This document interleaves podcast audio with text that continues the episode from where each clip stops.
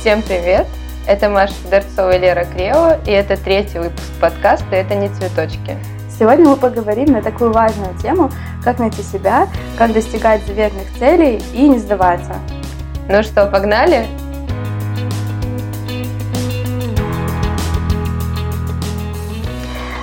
Знаете, самый часто задаваемый вопрос, который я слышу, это действительно, как найти себя, как найти дело всей своей жизни. У 90% населения этот вопрос возникает в голове, мне кажется, и в 18, и в 25, и в 35 лет э, люди продолжают поиск и постоянно задаются вопросом, кем мне стать, когда я вырасту. Э, знаете, есть такая хорошая методика. Во-первых, чтобы найти себя, надо действительно искать. Маш, как ты думаешь? Я думаю, что да, обязательно надо пробовать и невозможно вот так в один день проснуться и сказать, я буду дизайнером. Нет, чтобы к этому прийти, нужно попробовать еще 10, 5, 8 профессий и в какой-то момент просто в сердце откликнется, что это мое, что я готов этим заниматься бесплатно, я готов вставать в 8 утра, идти работать 15 часов, ложиться спать и снова вставать в 8 утра и не чувствовать ни усталость, ничего, просто будет хотеться делать. Вот это... своем наболевшем, что свою жизнь прямо писала. Ну, но это действительно так. Если, если вы идете на нелюбимую работу, то вас высосет, из вас высосется энергия уже через год. То есть вам уже не захочется ни жить, ни есть, ни пить, ни танцевать, никакие ни путешествия. Ни, ничто не сможет залечить эти раны, мне кажется. Да, кстати, по, по этому поводу уже будет записан наш следующий подкаст про то, как не перегорать. И действительно, один из главных ключей того, что как сохранять баланс и быть жизнерадостным, это делать то, что ты любишь. Один из таких самых главных секретов. Э, да, найти себя это действительно вопрос времени и вопрос э, постоянного поиска. Приведу, там рассказывала о себе, приведу пример, что чтобы прийти к дизайну, к графическому дизайну и маркетингу, я попробовала достаточно большой выбор, спектр профессий, когда-то даже думала, что хочу быть кондитером, но когда я попробовала, поняла, что это совсем не мое. Итак, давайте проведем с вами небольшой интерактив. Ответим себе на вопрос «Кто я?». Слева запишем наши слабые стороны, а справа сильные. Итак, главная фишка всего этого – у нас нет слабых сторон. Все наши слабые стороны – это возможности. В каком положении я нахожусь, кто вокруг меня, чем занимаются эти люди, чем я им могу помочь, чему они могут научить меня – все, что вы все, что для вас кажется проблемами, это не проблемы, это возможности, их можно преобразовывать. А дальше продолжим с самой легкой методики четырех вопросов, которая вам поможет разобраться в себе. Ответим себе на вопрос, чем я люблю заниматься. Это может быть петь, рисовать, ходить в походы, выпекать. А теперь скажем, что из этого я делаю лучше остальных. Например, я действительно лучше остальных создаю платье но я не лучше остальных готовлю. Да, я это люблю, да, у меня получается вкусно, но делаю ли я это лучше всех? Нет, не делаю. Дальше посмотрим, в каких профессиях это можно применить. Да, я классно шью, но что, я хочу быть швеей? Нет, но это одна из профессий. Подумаем, как эти возможности можно преобразовать. То есть швейный навык может быть, может пригодиться нам в швее на фабрике, швея в ателье, собственное ателье, какой-то помощник на производстве, а можно стать дизайнером одежды. Для этого нужно пройти более сложный и большой путь, но это того стоит. Итак, финальный вопрос. Какие из этих профессий актуальны сейчас на рынке? Например, да, актуально быть швеей, но вы хотите получать 15 тысяч рублей? Нет, а также актуально быть дизайнером. У нас сейчас открывается много производств, у людей желание выглядеть индивидуально, но дизайнер получает в разы больше, чем швея.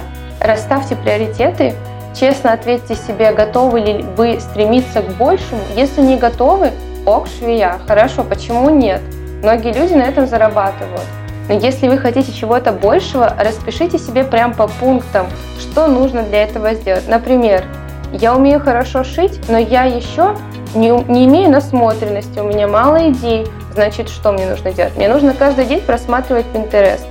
Я не умею рисовать или не могу подать свою идею. Я буду каждый день э, развивать этот навык. Я не умею общаться с клиентами. Я запишусь на курсы по ораторскому мастерству. Или же я найду людей, профессионалов в этом деле, и просто попрошусь к ним стажером. Это самые лучшие курсе, скажу я вам честно на своем примере, потому что я так проработала два года, и я научилась всему. Общению с клиентами, насмотренности, технологические моменты. Это супер важно и супер круто, и обычно не стоит ничего, только вашего времени. Да, Маш, все, о чем ты говоришь, это действительно важно, и особенно классный был момент, то, что нужно понимать конечную точку, куда хочет прийти человек. То есть это есть та точка Б, тот вектор, который нас направляет. То есть э, если вы хотите действительно в итоге, например, э, быть швеей, возьмем на этом да, примере, швея это значит, что вы работаете, например, на кого-то. То у вас не совсем высокий уровень ответственности, у вас, например, есть стабильный график, не слишком высокий уровень ответственности, но у вас есть, например, стабильная зарплата, у вас есть стабильные, стабильные выходные, стабильные рабочие дни. Это один путь и один стиль жизни, к которому вы придете. Но если вы выбираете быть, например, дизайнером одежды, это говорит о том, что да, будет больше сложностей, но при этом у вас будет более свободный график, как вариант. Вы будете предоставлены сами себе, может быть, вы сможете путешествовать, будет больше личной ответственности, но при этом, возможно, будет меньше стабильности. То есть это два абсолютно разных пути, которые, казалось бы, лежат в плоскости одной занятости, в плоскости одного хобби, одного увлечения, но на выходе мы получаем два совершенно разных человека, с разными интересами, с разными кругами общения, с разным стилем жизни. И вот все эти методики, про которые говорила Маша, это очень важно сделать в начале, проработать, когда вы только задумываетесь над тем, кем вы хотите стать. Вот вы сидите, и вы как чистый лист, да, вы понимаете, что вы любите и это, и это, и это. Я знаю, о чем я говорю, потому что я сама, э, не знаю, в психологии есть такое понятие сканер, это люди, которые имеют э, наклонности, таланты, навыки в совершенно разных областях, начиная от кулинарии и литературы, заканчивая вот дизайном графическим, чем я сейчас занимаюсь. Мне было очень сложно выбрать, просто невероятно. И я поэтому понимаю, насколько это действительно проблема. И я сидела, выписывала все это, но окончательно я нашла себя и разобралась только после двух пунктов. Первое, я начала пробовать, а второе, я поняла точку Б. Я села и честно ответила себе на вопрос, кем я хочу стать, как я говорю, когда вырасту, что я хочу вот таких друзей, я хочу выглядеть так, одеваться так, позволить себе это, путешествовать, быть, иметь свободный график, э, быть предоставлена сама себе.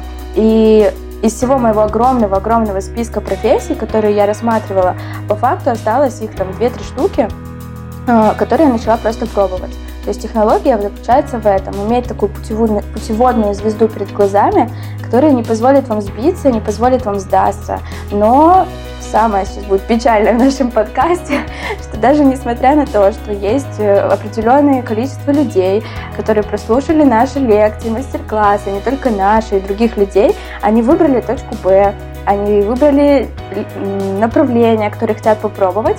И сейчас самое грустное, что они что делают, Маша? Они предают себя. Предают свою мечту. И не пробуют. Не пробуют, либо боятся, либо начинают пробовать, делают, э, не знаю, 5 шагов из 25 и разворачиваются. То есть Почему это происходит, сейчас мы как раз таки об этом поговорим. Но чтобы вам было больше понятно, почему люди забрасывают свои мечты, хочется рассказать ее на небольшом таком жизненном примере, конечно же, без имен. Представим, что жила-была Катя. Катя была талантливой девочкой, очень веселой, общительной, и с детства мечтала быть певицей. Ну, представим только, она могла быть не певицей, могла быть дизайнером, мечтать стать космонавтом, неважно кем. В нашей истории она мечтала стать певицей.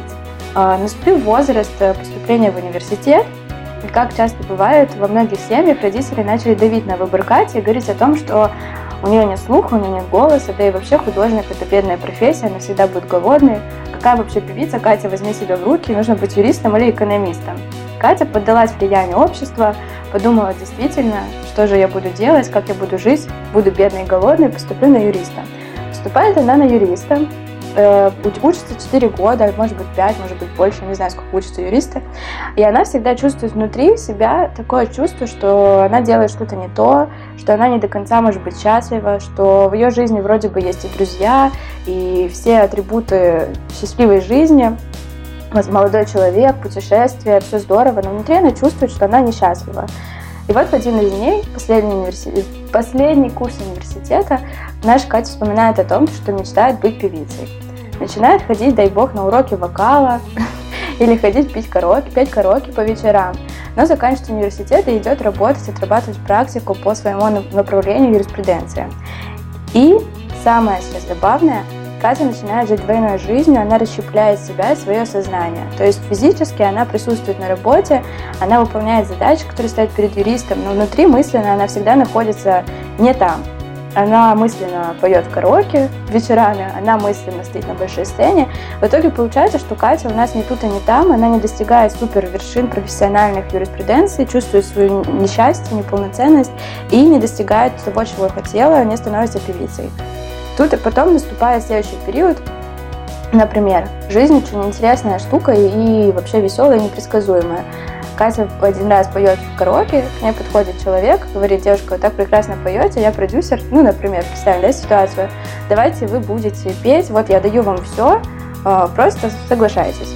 И вот сейчас самый забавный момент, что 90% людей, когда жизнь действительно подкидывает, подбрасывает им какую-то возможность, просто приходит к ним и говорит, что вот, давай, у тебя все получится, и люди чаще всего боятся и выбирают то, что им знакомо, что им понятно, но даже если им это не нравится, они все равно продолжают быть юристами, а не певицами. Катя отказывается, продолжает жить дальше. Почему так происходит? Я думаю, что многие, кто слушал сейчас эту историю, возможно, провели параллель со своей жизнью. И я очень часто встречаю таких людей. Так происходит, потому что у многих из нас есть психологические зажимы, страхи, э, неуверенность в себе, общество, которое давит, родители, которые давят, семья, которые давит, обязательства, ответственность. И нам кажется, что то, что нам действительно нравится, за это не будут платить, что там мы никому не нужны, что там большая конкуренция, да у меня не получится, почему у меня должно получиться, столько еще вокруг других людей, которые тоже этого хотят. Но это совершенно неправильная позиция, потому что жизнь действительно одна, и нужно жить здесь и сейчас, нужно радоваться жизни, и лучше попробовать и жалеть, чем не попробовать и жалеть. Всегда это говорю абсолютно на каждой своей лекции, что зачем жить с ощущением какого-то не сделанного дела, и постоянно быть мысленно не тут, а где-то там в своих мечтах, если можно просто пойти и просто попробовать. Маша стало грустно как мразь сказала все, что я хотела, вот все аспекты захватила, и тут попробовать, и там ты все сможешь. И ты думаешь, блядь, а что я буду дальше говорить? Расскажи мне. Даня, я с тобой абсолютно согласна, потому что даже в моей жизни вокруг меня таких людей очень много. Каждый год на специальность дизайн костюма поступают от 10 до 15 абитуриентов, это только в моем вузе. И вот вроде бы люди уже не предали свою мечту, они поступают туда, где им действительно нравится. Да, допустим, четверым вообще не понравится, но 10 учатся и им нравится. Создавать, творить, шить, все нравится. Но выпускаясь, мы получаем из 10 человек только одного действующего дизайнера, одного, двух, трех, кто действительно будет развиваться по специальности, а остальных мы увидим в ателье или в магазинах тканей. От этого действительно грустно, потому что люди талантливые, они действительно могут, они действительно горели, но в какой-то момент у них просто опустились руки. И да, так случается у всех, на нас на всех давят родители, семья, ответственность. Но, во-первых, я считаю, что нужно не бояться продвигать себя, это самое главное в любой специальности, даже не в творческой. Если ты на своей работе, будучи экономистом, не открыл вовремя рот, когда начальник спросил, а кто хочет повышения, и ты скромненько просидела, а Вася там выкрикнул и сказал, да я хочу и мне надо, ты остался в жопе. Ну это факт. И самое главное помнить о том, что важна не самоуверенность, а уверенность в том, что ты делаешь. Но здоровый вот этот здоровый эгоизм и здоровая уверенность в себе, в своем, ну, вот в своем таланте, это очень круто и очень полезно. Ну так почему же, например, продолжим про дизайн, почему же девочки дизайна не идут дальше? Ведь нашему, нашей стране сейчас действительно нужно поднимать легкую промышленность, нас нуждаются. А они остаются в своей зоне комфорта. То есть человек не хочет шевелиться, ему комфортно выполнять какой-то минимум. И когда мне говорят, Маш, да тебе просто повезло, да просто так сложилось. Да нет, так не сложилось.